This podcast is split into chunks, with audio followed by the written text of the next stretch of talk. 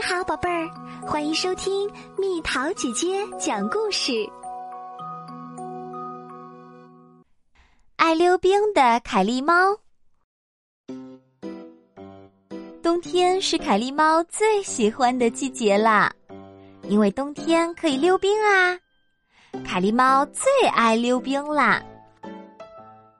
周六和周日，凯莉猫总是一大早就出去溜冰了。明媚的阳光勾画出它的身影，北风也在高高的灌木丛上为它歌唱。周一到周五，凯莉猫会在晚上抽空出去溜冰。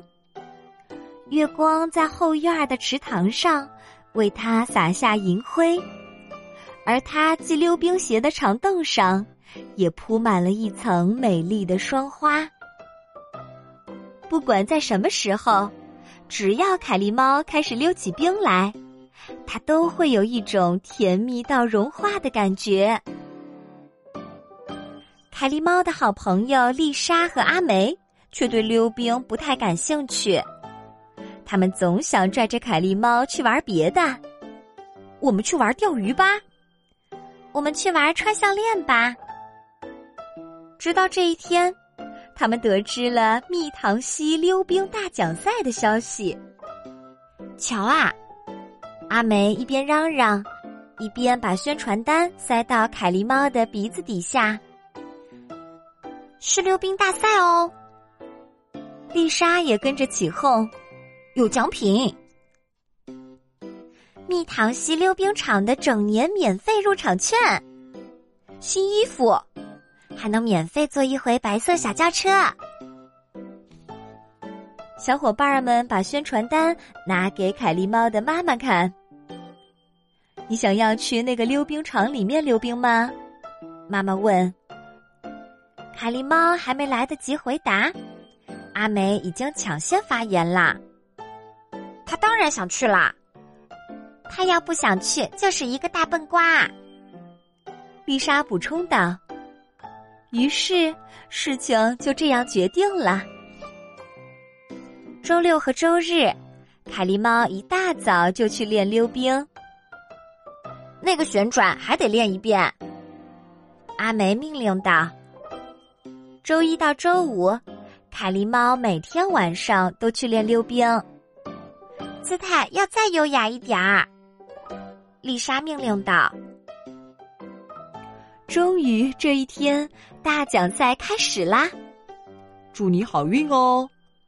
猫爸爸说：“尽力就好了。”猫妈妈说：“一定要赢。”丽莎说：“要赢啊！”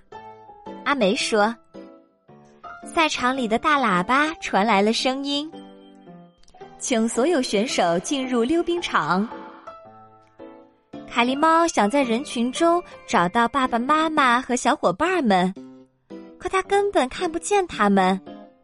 不过，它能听见阿梅在大呼小叫：“转圈的时候当心点儿啊！”凯莉猫排在队伍的第五位。第一个选手的表演精彩极了，可在转最后一个圈的时候，他一跤滑倒了。第二个选手转圈圈太多，晕头转向了，一头撞到一个评委的膝盖上。这一撞让第三个选手笑疼了肚子，让第四个选手紧张的嚎啕大哭起来。看着这一切，凯莉猫开始觉得，它有可能赢到大奖啦。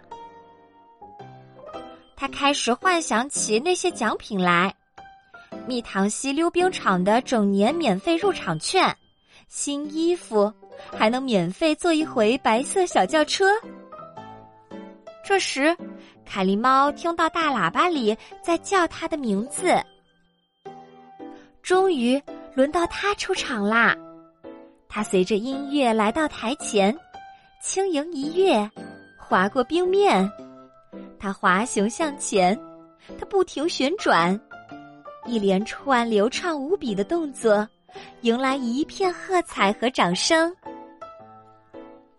凯莉猫之后，还有三位选手陆续上了台，其中两位选手的表现都十分出色。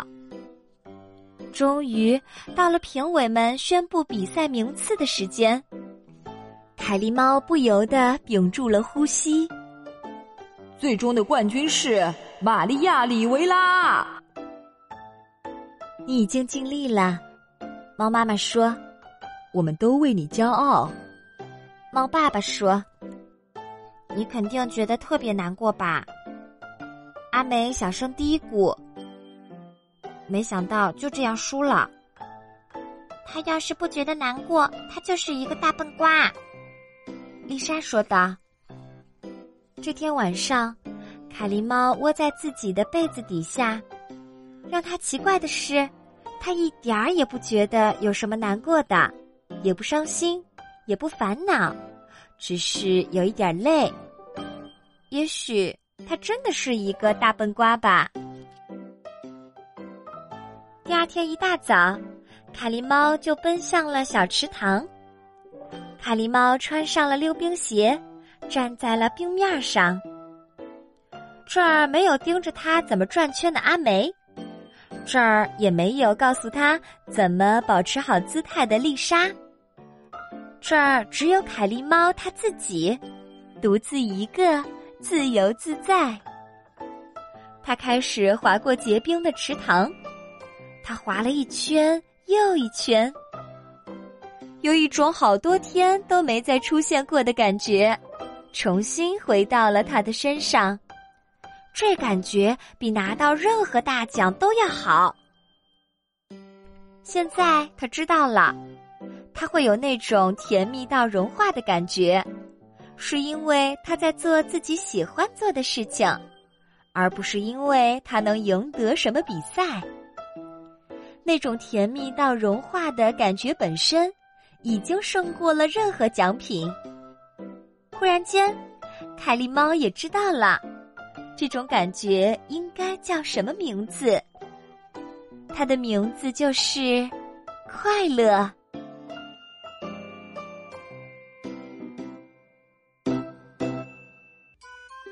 好啦，小朋友们，故事讲完啦。自在的做你喜欢做的事儿。享受发自内心的快乐，胜过赢得任何东西，不是吗？你最喜欢做的一件事儿是什么啊？留言告诉蜜桃姐姐吧。